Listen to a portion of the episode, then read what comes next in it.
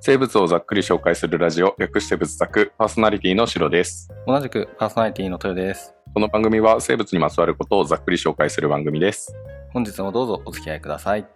はい。はい。早速いいですかもう行きますか。はい。はい。コールたおくさん願ねいします。はい。では行きます。感想お便りのコーナイエー ー。イイ。エーイ。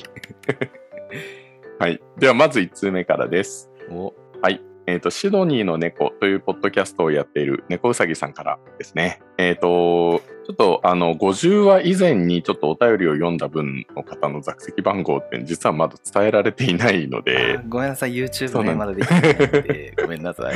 そうなんです。なので、あの、ここでちょっとお伝えさせていただきます。あの、猫うさぎさんの座席番号は BZ2201 の9番です。お、9番。だいぶ初期からですね。だいぶ初期です。ありがとうございます。ありがとうございます。では読ませていただきます。笑いカワセミ会拝聴しました。シドニーでは野生でたくさん飛んでいます。古くからこの鳥が鳴くと雨が降ると言われています。ブッシュマンズクロックとも呼ばれるそうですが、普通は現地語の言葉でクカバラと呼ばれています。泣き出すとすごくいいやかましいです。この鳥は肉食なのですが、バーベキューが好きで、公園などでバーベキューしているとソーセージを盗みに行きます。私も食べる寸前にフォーク状のソーセージを盗まれました。顔のすぐ近くを飛んだのに全然顔に羽も当たらずあんなずんぐりした体のくせに素早いやつらです鳴き声は音取りどころではないので都会では買わない方がいいと思いますまた次回も楽しみにしていますということですはい。ありがとうございあまりすが。とうございます ああ、そうなんだ。ブッシュマンズクロックよりは、 そのクカバラっての方が、あれなんだね。うんね。クカバ ラね。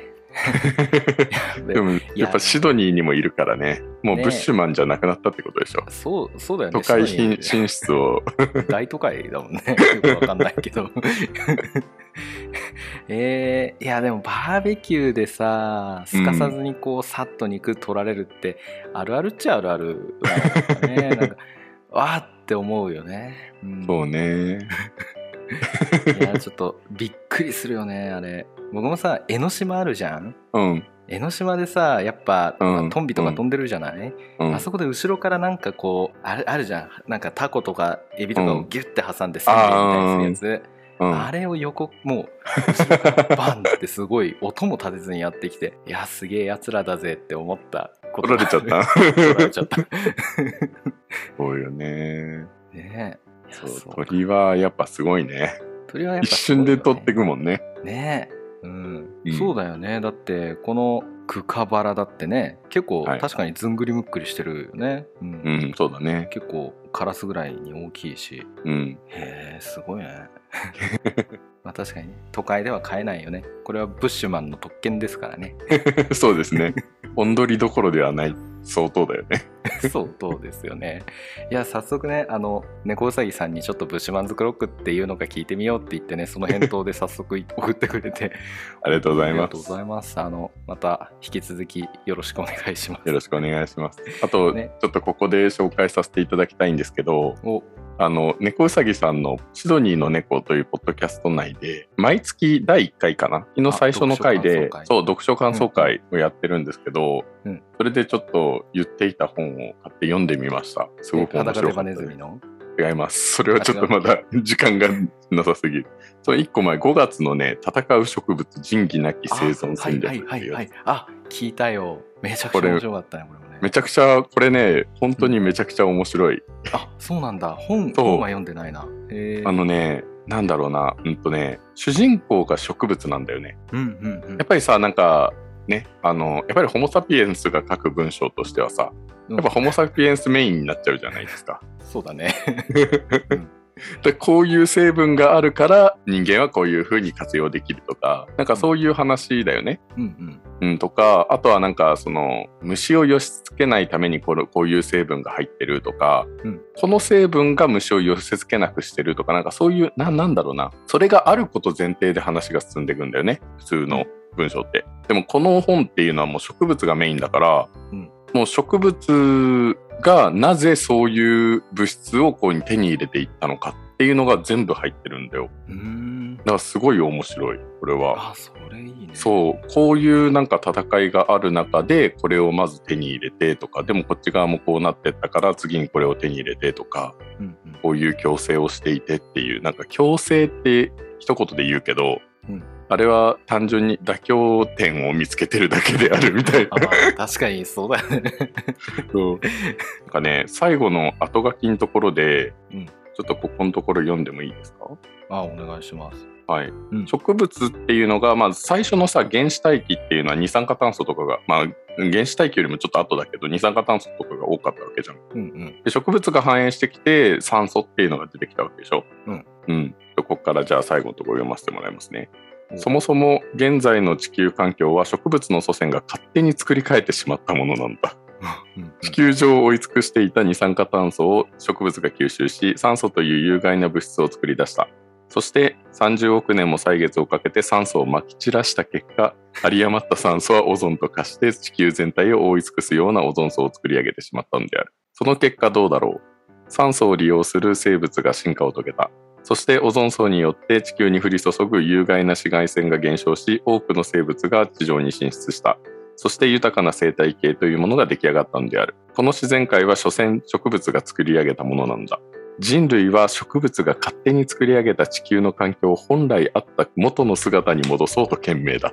あっていうう。わーなるほどねこれ面白いよねそうう解釈か ああそうなるほどあめっちゃ今の引き込まれたわ面白いそうでしょう。あそう、確かこに、ね、れ、今なん二か酸化炭素バンバン出してるのはそうそうそう。だよねこれすごい最後面白い。なんかずーっと植物の話ばっかしていて、ここで人類につなげるんだっていう。 ああうん。そ人類は懸命にやってんなっていうのを植物目線で書いてんだねういうことなんですよ。はい。あで、最後、面ち白ょいっとあって、植物が改変した地球環境はやがて人類の力によって本来の姿に戻るのであるうん他の生物との共存を選んだ植物が正しいのか他の生物の生存を許さず絶滅に追い込む人類が正しいのか答えはやがて出るであろう地球の歴史の中で繰り広げられてきた植物をめぐる戦いの中で人類が完全勝利をするのはもう目前である果たしてその時勝者である人類が手にする世界とは一体どのようなものなんだろうその時人類はどのような暮らしをしているのだろうで終わりなんですねこの本が。いやいやまあすごい言い過ぎじゃない そかうななんかすごい面白かったです。面白いねでなんかその中身の話自体はなんか植物がこういう戦いしてるっていうのはちょっとぜひシドニーのねこのポッドキャストの方聞いてもらえればうんという感じですねもちろんそこもすごく面白い部分というか、まあ、個人的にはそっちの方が楽しかったんだけど最後のこの後書きでグッてもなんか持ってかれた感じがしてああうんうんはいまあなのそでうだよねぜひおすすめです。はい続いて2通は目いがあ、りでまはす、ね2通目の、はい、2通目のお便り紹介させていただきます。はいえー座席番号 BZ2112 の5番のペチカさんから。はい、これまた初期からですね。はい、ありありがとうございますがとうございます。豊さん、シロさんたちは動物奇想天外世代なんですね。だいぶお姉さんの私はワクワク動物ランド世代です。テーマになった動物のリアルなぬいぐるみを毎週視聴者プレゼントにしていて、応募はがきを書いたのを思い出しました。戦国先生の爬虫類の会は面白かったです。えー今の子たちはダーウィンが来たなのかないつか仏作聞いて生物に興味持ったなんて子が出るかもしれませんね。ということです。あありがとうございます。ありがとうございます 戦国先生ってなんかめちゃくちゃ懐かしい響きなんだけどうん。なんか覚えてるなんか爬虫類って何か言ったっけいやわかんない全然 でも戦国先生っていううん。名前だけすげえ知ってるのは何なんだろう さんかな何かにいやでもなそんかうの、ねそうね、動物奇想天外だよ ね。ね動物奇想天外だよね、うんうんやっぱり、うん、ミノさんがね出てね、そうだね。あ、そうだね。確かに。うんミノさん。ね。まあこれといって話す話せる内容は特にないけど毎週そうだ土ね曜楽しみにしてたなって いうねガレッジセールがすごいたくさんなんかいっぱい出てたなっていう記憶をああ、そうだね。なんかもう、動物奇想天外は見てた記憶はあるけど、中身全然覚えてないんだよいやね。そうなんだようん。 覚えてないなでも面白かったなって記憶はあるよだから心に今も流れてる、放送してるよ僕の 中に内容は全然覚えてないそうでねもワクワク動物ランドって知ってる知らない。聞いたことない。から昔やってた番組ってことなのかな。かなはいちょっとお姉さん世代の人たちが見てたやつか な。そうだね、お姉様がね、見てたのかな。うん。なので、もやっぱ、そうね、今の子たちはダーウィンが来た世代。うん、かな。ダーウィンが来たは、たまに見るけど ね。ね、じゃあ、今の小中高生はね、仏作世代と言われるよそうですね、仏作世代で。 夢を見てね、頑張ってやっていこう。そうだね。今なんだろうね。まあでも、そういう、そういう視点で見るとやっぱダーウィンが来た。あとはあれかな志村動物園から変わったやつ。ああ、相葉くんのね、そう、相葉くんのや見つて。ないんだよな、でも。たまに見る。あそうまあやっぱその辺って、なんかいろんな動物っていうよりは、なんか犬、猫とかなんかそういう系が多いからね。あ、うんうん。うん。なんか身近な動物ばっかりっていうのがなんか多いかそうだもねねいや見てて面白いけどね、そのそうだね。うん、なんか知らない生物というか、なんかこんな生物いるんだって、まあそれこそなんか仏作みたいなやつだと、だやっぱダーウィンが来たとかはそういう感じだよね。そうだねやっぱそこに奇想天外感は欲しいよねやっぱそうだね。じゃあやっぱちょっと動驚き物たいよねそう展開こがん。な動物いるんだこんな生き物いるんだってちょっと驚きたいよね、そううだね。ん、なんか本当に多分動物奇想天外見てたのが、あれなんじゃないかな。なんかもっと小学生とかそれぐらい小さかったんじゃないかな。ああかなうん、ん中学生とかで見てたらもうちょっと記憶があるかもしれない。なんかあ驚きが確、うん、なと思います。はい、はい、いやありがとうございましたありがとうございました。じじゃゃああちょっ続いと、てのコーナーいきますかはい、じゃあ行きましょう。はいこんなことあったんだのコーナあいえいえ ー。イ ェーコーナーねイ。す待って、どういう匂いになってね聞いてほしいんだけどっていうことですよね、そうですね。聞きますよ、聞かせてくださいはい。では、初めてお便りをいただくゾロメさんからのお便りです。おはい。座席番号は BZ2206 の56番。お飛んだね56番はい。では、読ませていただきます、はいえー最近聞き始めたばかりですが、どれも面白くて、ほぼ毎日聞いています。わあありがとうございますありがとうございます。さて、いきなりですが、東海大学海洋科学博物館という施設をご存知でしょうか静岡県にある水族館のような場所です。私の好きな深海生物の標本がたくさん展示されていると聞いて訪れたのですが、ほぼ完全な状態で数十年間保管されている標本たちは予想以上にいいものでした。他にも駿河湾に住む魚の展示や熊の海類の繁殖研究の様子を観察見学することもできます。しかし残念なことに来年の3月で一般の人の有料入館をやめてしまうそうです。なんだってはい。その先はより研究に特化した場所になると。なるほどね規模は大きくないですが、学術的に貴重な標本や取り組みを目の当たりにできる素晴らしい施設なので、機会があれば訪れてみてほしいです。うんはい、ありがとうございます。ありがとうございますこれはもう訪れるしかないねそうだねマ。ジか3月でしょあらあらもう行かないいとだ。もう行かない と海洋科学博物館。えー絶対面白いじゃんね、うん静岡か行けるじゃそんうだね。東海大学の施設だね。へえやっぱ駿河湾ねいいよね深海とかいっぱい取れるって言うじゃんうねん。うん、そうだね。でもまあやっぱ博物館とかってねなんか展示ももちろんあるけどこういう研究とかそういうのをするっていう仕事もあるからねもとあもとそうだね。ねうん、う、んはい、はい。 ああ、そうか。ね。まあでもやっぱほら、もう何回も言うけれども、静岡にはね、沼津港深海水族館ありますから、 えー、シーラカンスね。 深海が熱いんですねやっぱり深海熱いよね、やっぱね。駿河湾ね。やっぱ静岡は深海推しだね。うん。そうだね。ね、ちょっと沼津行って、ここどこにあるんだろうね。東海大学海洋科学博物館って行けんのかなと場所は静岡市清水 区を、うん、いけんのかなわかんない。 静岡市ってどの辺だ、ねあ浜松のあたり。え浜松のあたりってめっちゃあれだよね。南西側の方だよね。うん、え静岡市ってどのめちゃくちゃ遠い辺な沼津から浜松ってめちゃくちゃ遠くない うんいけないな、これ。 泊まりだ、泊 まり。静岡市地図。あ静岡市ここかどこえっ、と沼津からなんか海ほたる渡るみたいなイメージの場所 なんて言えばいいんだろうあ、なんか沼津富士市あ、はいはい。静岡市みたいな感じか大きく見るとはいはいはいはい。なるほどね。 うんああ、こりゃ遠いね。あーうんどうかないけんのかなこれ頑張ろでもちょっどとうできればね、行きたいよね。うできれば行きたいよねうん。泊まりだ泊まりで行こうこれはね来年の3月がリミットですから。ああそうだよはい。ということでじゃあ、はい、ありがとうございます。ありがとうございます。じゃあ多くの方々ね、あの、送ってきていただいて、はい。はい。またね、どしどし応募しているので、はい。はい。よろしくお願いしぐ読めるのまでねす。はい、お願いします。では、続いて4通目のお便り紹介でいいですか。はい。これがはい。こ本こ題からはにま入あって本き題です。ね。は。はいい。えっ、と、リクエストで、えっ、と、鶴万年草と鬼奈良竹を以前、あの、リクエストいただいていた、座席番号 BZ2202 の23番のラッコンさんからです。おおすごい。ラッコンさん、はいありがとうございます。めち非ゃ常にたくさん送っていただいて、うんねはい。じゃあ読ませていただきます。はい。はいえっ、と、新しいエピソードが出るとすぐ聞いてしまい寂しいです。っていうのと、あと、あの、続けて2通来ていて、仏作の曲は何という曲ですか学校短くてすみません。最近激務で。ということですあね。最近激務でね、激務だよね。 ああ、すごいところに着眼点を置いていただいて、うんなんか雑貨の嬉しいです。うん。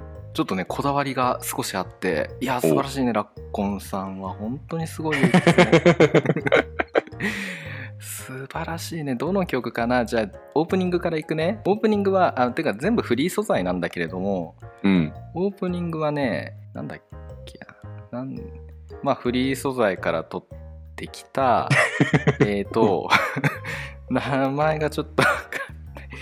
名前がちょっとわかんないんだけど、明日からやりますっていうタイトルの曲でへす、ーこれ。うん明だ日からまあからやる。なんかのほほんとした感じなんかこうゆったりとこうみんあーなが集まってなんかワイワイってわちゃわちゃって話をするようななるほどそね。んな感じでまあ明日からやりますみたいすごいタイトルだ ね。明日からやる。なそうそうなんですで、うん、まあ確かに。うん。ね、僕たちといややっぱすぐやらない明日やるまあそうですね。みたいな感じだよそうです。で本当に本当に。そう僕たちにぴったりの曲だなって思ってもう仏作ちゃんとやってることが奇跡ですからね。ねそうそうそうそうよ本当にであの途中でうん。あの本編に入るところにさ短うくん音楽が鳴るじゃない、うあん。の陽気な感じそのうだね。うん。あれはあのアップルの中に入っているそのファイナルカットプロにすでに入っている「アイランド」っていう短い。ショートバージョンの「アイランド」っていう曲でうん。これはその「明日からやります」っていうそのちょっとのほほんとしたところからうんこれから生物をこう見に行こうみたいな生物学とかをこういろいろ知りに行こうとか探検に行こうみたいな感じでおうちょっと船出みたいな感じでこうアイこれからアイランドに行こうみたいなおうな2回るのほちどにね行。こうみたいな感じで楽しくイエーイってみんなで言ってるような感じ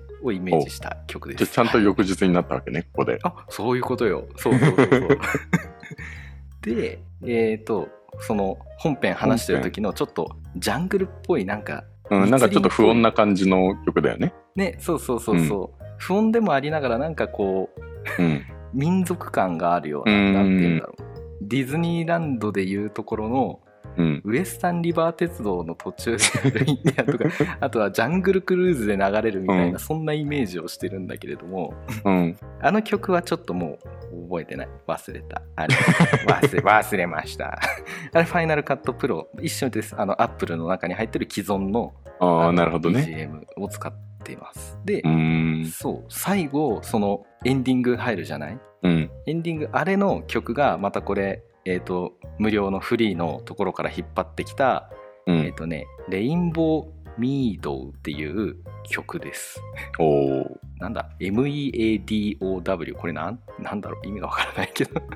レインボーミードウってどういう意味なんだろううんごめん、ちょっとわからないけれども、レインボーミードウってだやったら、すぐにその BGM がね、聴けるんで、うん。うん、そう、これはなんかまあ虹がかかったみたいな、なんか雨から虹がかかったみたいな、そんな感じのイメージなるほどね。いろいろこう動物とか見て生物学とか探検して見て、うん最後行きたどり着いて達成感わあやったねみたいなすごかったあねーみたいな感じで晴れた感じのなんかなるほどね晴れた開けたような感じにジャングルかなんかで見てて、でジャングルを全部もう動物を見切って外に出てあ虹がみたいなそういそうう感じ虹がかかってドバーンみたいな。ね、なんか楽園みたいなのがブワーって開がってるような そんなイメージをへーしてそんなストーリーがあったんだね。あそうなんです いやそういやよくぞ聞いてくれたと思ったよちょっと自分のでめっちゃイメージがそういう感じであったんで、うんなんかという話でした長々とねすいませんでした、 ねあのラッコンさんは「何という曲ですか?」までしか聞いてなくてこんなストーリーの話まで聞きたがってないのよ、曲名さえ知れればいい。 そう曲名さえ知れりゃいいのにねやっぱおじさんの悪い癖でねあいっぱい喋りたがりみたいなねそうね。2しか聞いてないのに10で帰ってくるみたいなね。そうそうそうそう ねということでただ、何という曲ですかに対して一部は答えられないって いうね。嘘一部は答えないあのもう分かり次第、まあ、概要欄に載せとくわじゃあはい。そのサイトも載せとくねぜひ使っていっぱいいい曲あるんで、うん。じゃあ行きますかはい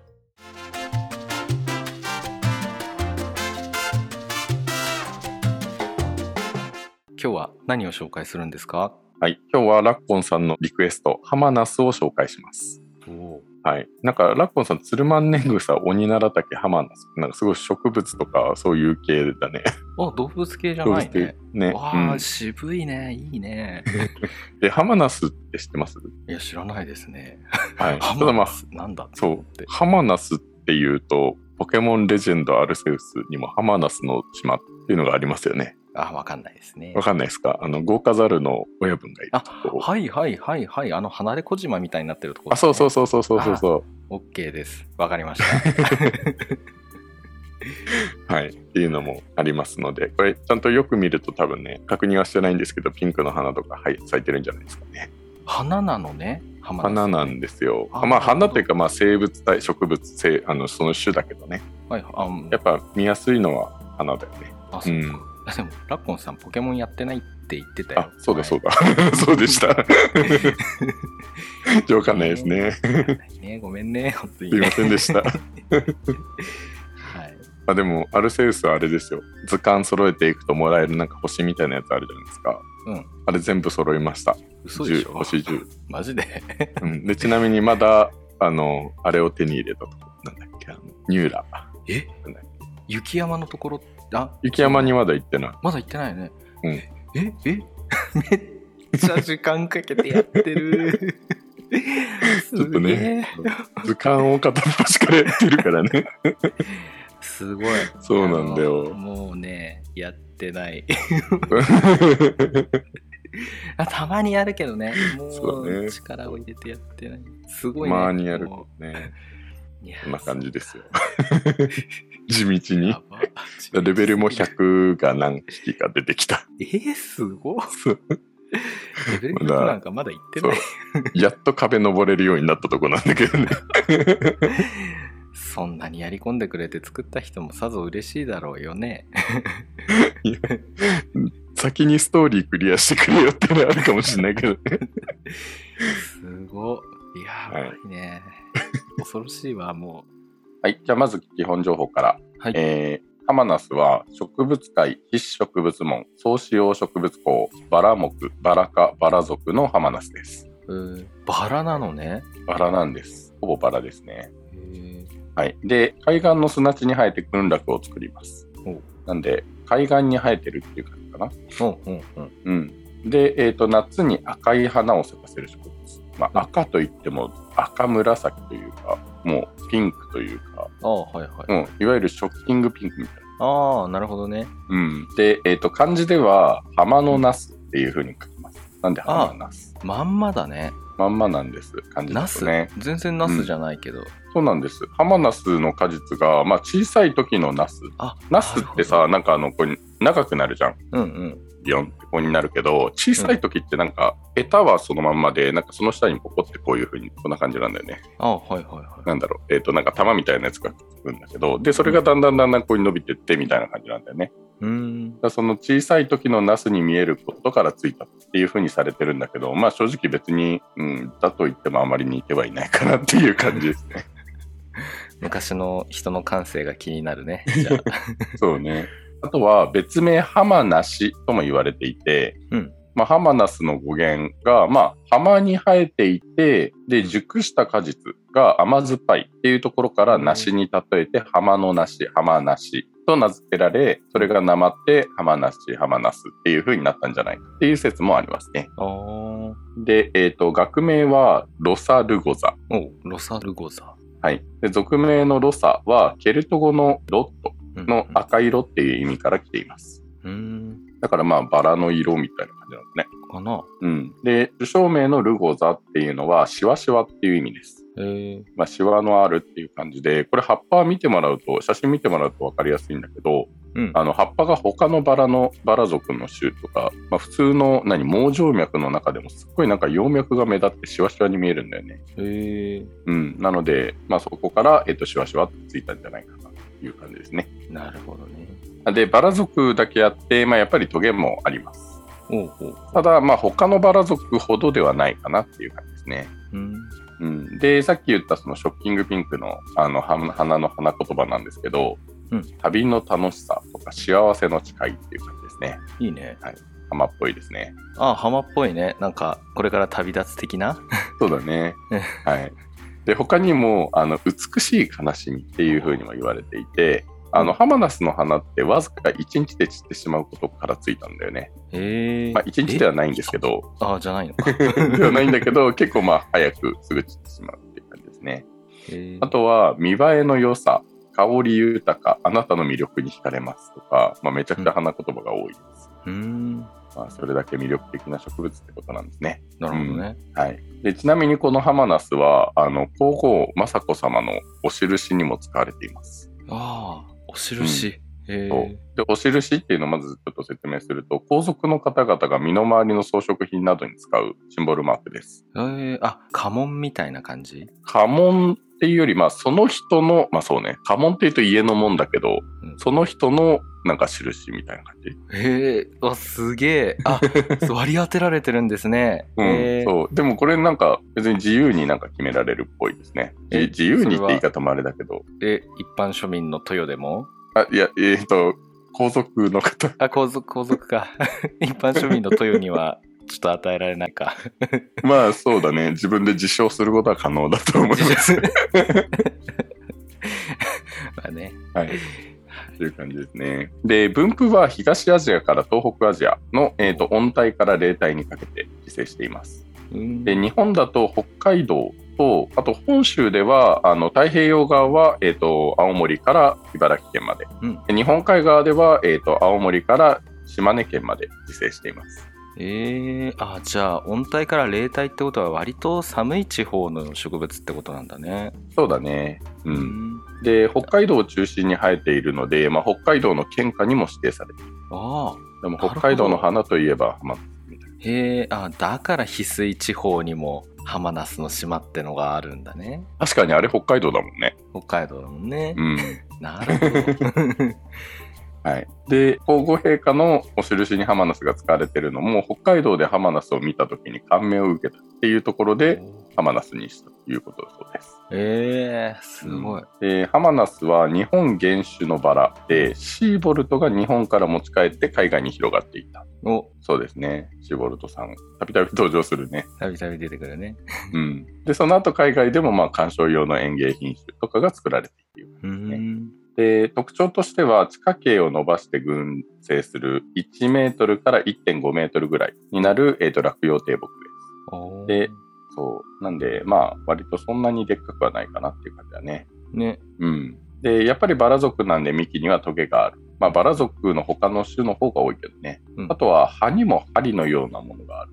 ああはいはい危ないね。はい危ないよね、はいうん、でさっき言ったけど花は赤紫色、うんで、えー、と中には薄いピンクとか白い花の品種もあるんで、まあ、こういうところも、まあ、バラっぽいよね、そうねうん、いろんな色があるで果実は赤色で弱い甘みと酸味がありますえめっちゃうまそうなんだけどそうねでも弱い甘みだからもう酸味の方が強いんだろうねいやもう僕っちゃもう酸っぱいものが好きですから ね、えーそうですねあの俺も酸っぱいもの好きなんで寝る大学時代ね寝る前にポッカレモン現役で飲んでたらちょっと歯に穴が開いたっていうえマジであれ言言わなかったっけ 歯に穴が開いたは聞いてない なんだっけ なんかその辺から歯に穴が開き出したんだよね歯磨いた後にポッカレモンを飲んで寝るっていうなんかこう酸っぱいものを摂取したくなってっていう なんかもう、三尾とか春には、もう妊婦かって言われてたよね。妊 婦あっていうか誕生日プレゼントにさでっかいポッカレモンもら った、ね、そうね。 あったね。はうい。ん、はいまあ、果実って言っても、まあ実際は、あの、いちごとかりんごみたいな義果なんですけどね。おーうん。なんで、脂肪が果実になったところではないっていう感じですね。うんアタックとかその辺かな。うんはいで、えっ、と、花からは甘い香りが強いので、うんえっ、と、香水の原料として使われています。おーで花にはいろいろなあの成分が含まれてるんですけど、まあ、ゲラニオールとかが、まあ、主な成 分、ゲラニオールうん、へえすごいいかついで名まあ前だね、そうだねでその精油とかにはあの塩水中枢を刺激して血流を促したり、まあ、血管拡張などの作用がありますへえで、えー、と根っこはタンニンが含まれているので染料とかに使われますね染め物うんはい、で果実は酸味があるっていうことからわかると思いますけどあのビタミン C がなんとレモンの3倍含まれているわあすごいなんて 素晴らしい健康食品ってことだねじゃあねそうですね。はい。で、えっ、と、色素の元のカロテンも含まれていて、で、カロテンっていうのは体内でビタミン A に変化するので、まあ、果実を、えっ、と、生で食べるっていうような需要競争にも役立つということですね。うーんでで、生でなくても薬用酒、ジャム、ゼリー、のど飴、お茶とかにもされ ます。めっちゃ重宝されているそう、本当にいろんなものに使われている。へえうん。っていうのも、まあ、バラ族の果実って言えば、英語でローズヒップっていうんですね。おおこれハマナスに限らずバラ族の果実ができればそれはローズヒップっていうみたいなんだけどあそうなんだ聞いたことありますよねローズヒップうんめっちゃ効くねはい紅茶でしょ、そうですはいローズヒップティーのおーえーと原料にこのハマナスがよく使われています、おーまあ、紅茶っていうよりハーブティーみたいな感じかなうんうんで、えー、とこれローズヒップっていうんだけどお尻っていう意味のヒップではなくてあのお本来ヒップっていうだけでバラ族の果実を表すみたいうんへえなヒップヒップって言ってるとあれだからなんかローズヒップって バラの バラ族の果実って言ってるってことね まあ、あのバラ族の果実がローズヒップなんで、まあ、ローズヒップ自体っていうのはハマナス以外の種も使ってます、まあ、全部全般的にビタミン C が多く含まれていて酸味があるっていうところから使われてますね、部、うん、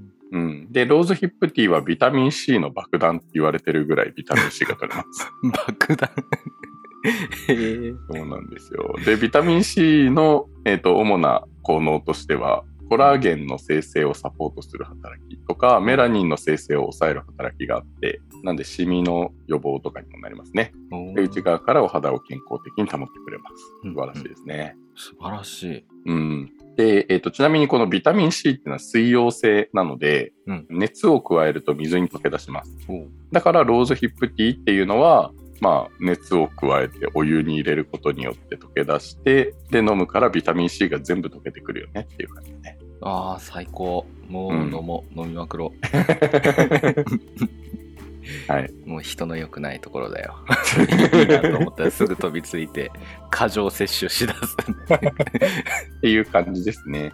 まあ、ハマナスに関しては正直もうこれぐらいです。おもう言ってしまうともう花はとにかく精油の成分がすごいっていうのと、うん根っこも染め物に使われるし果実もいろいろな成分を含んでいて、もうとにかく全てがいいっていう感じですね。ねすごいうん、究極な日本が誇る完全栄養食品みたいそうだ ね な完全ではないけどすごいすごいいい食品だねそうですねパワーフードだね、じゃ あそうだね確かに。はいまあ、まとめればつまりあの海岸でハマナスの香りを嗅いでリラックスしながら温かいローズヒップティーでも飲みながら花言葉を口にするっていう優雅な生活が送れるってことですね。わーおすごい貴族だねもひどくです、もう。はい、ちなみにあの開花は5月から8月ぐらいお。で、5月から8月に、ね、海岸でハマナスの香りを、花の香りを嗅いでってなると、いや、もうその紫外線が心配じゃないかって思う人もいると思うんですけ うど、あそうだね大丈夫です。おローズヒップティーにはなんて言ったってビタミン C の爆弾ですから。 そうだねそうですね。はい。あとあのもしそれでも不安だなって思う人はあの果実にはベータカロテンとリコペンっていうのも含まれているので、うんそのまま生でかじりながらローズヒップティーも飲むといいんじゃないですかね。まあ、え、リコペンリコピンじゃないのあリコピンか。あれリコペ、わかんない。 リコピンな気がしてきた。あれだよね。トマトとかに含まれてる、あれでしょそうそうそうそうそう。あ、リコペンとリコピンは同じです。あ、同じだ。えーうんあ、そうなんどっだ。ちでもいいってあ、感じですね発音、はい発音の違いか。そうだね。抗酸化物質なので、おお。はい、細胞を守ってくれます。はい、っていう感じです。まあ、プラスアルファでハマナスの根で染めたジンベエとか着ていくと完璧なんじゃないですか ね。もうその人めっちゃハマナスのこと大好きじゃん。 はい愛好家だ。そうだね。 なんで結構おなそうね北海道に行ってあんまり海岸に行くってあんまないよね。ないよね。ないよこね。の間行ってきたけどさ、うんやっぱないよね。だって観光地ってだいぶ内側とか陸の方に、ね、密集してそうだねる感じあるから。そう,、か。まあ、小樽、小樽とか行けばいいでもか。港だからね海岸なんだろう砂浜じゃないじゃん。あー、なるほどね。そっか。うんないね。そうだからあんままりなんか見る機会ってないけどなんかちょっと行ってみたいなって自生してるのは見たいなと。うん。あーちょっとこれどこで見ようって思ったけどもう今日はポケモンアルセウスを起動して 浜田さん島に行ってこようじゃあ ちょっと確認したくなっためっちゃ そうだねちゃんとあの海岸そう砂地に生えてるのかっていうことだよね。ねえなんかうんでも確かにね、赤い花咲いてたような気がしてきた、なんか、うんいやポケモン作る人よく見てんなすげえそうね